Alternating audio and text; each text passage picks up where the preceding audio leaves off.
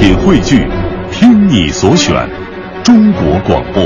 radio.dot.cn，。各大应用市场均可下载。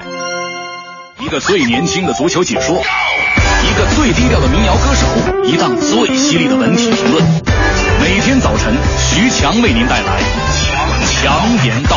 今日文娱知多少？欢迎收听强言道。大家好，我是徐强。中国首部美食大电影《味道中国》将在今天全国上映。本片按照春夏秋冬四个季节、二十四节气，花费了整整两年时间，走遍了中国的十三个美食大省，终于寻觅到了地道的二十种中国味道。影片聚焦美食背后的故事，而那些即将消失的历史深处的传统手艺，也将被再次挖掘出来。预告片中，什么年糕、井盐、肉燕、豆皮儿、烤乳猪、朝鲜辣酱等一一亮相，展开了一幅美丽的中国美食地图。我徐强觉得，现在啊，人民生活都富裕了，也吃得起了。就算你在北京，几乎可以尝到全世界的美食，但从预告片中，我徐强能够感觉到导演。更偏重于对于美食的传承，对于美食背后那故乡的味道。我觉得美食啊，不该是色香味那么简单，更多的它要承载中国人的回忆、历史的进程和中国的发展变化。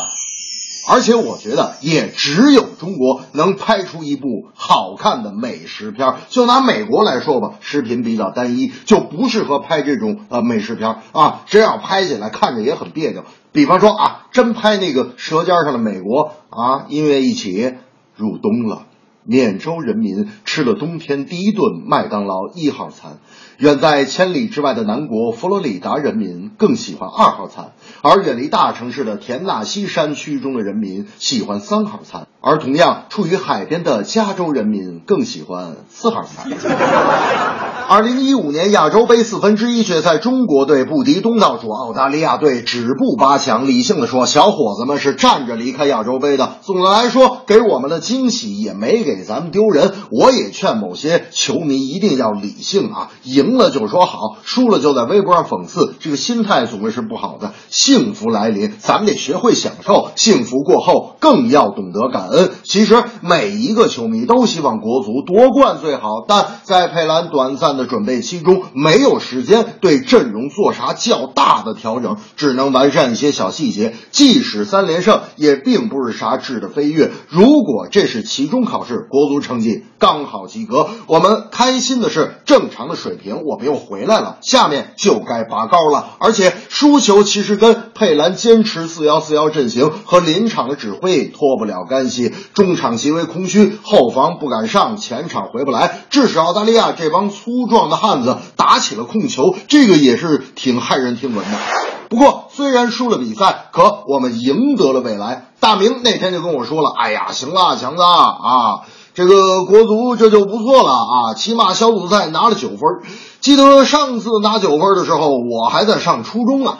我说：呵，大明，你这怎么记得那么清楚？大明说：那当然，我告诉你，那个时候拿九分，那时候我熬夜，我一宿没睡，就为看国足。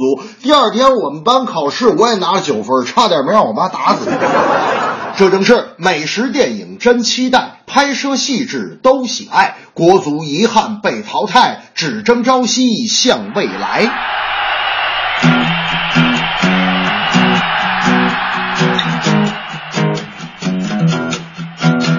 美食电影味道中国，预告片看着真不错。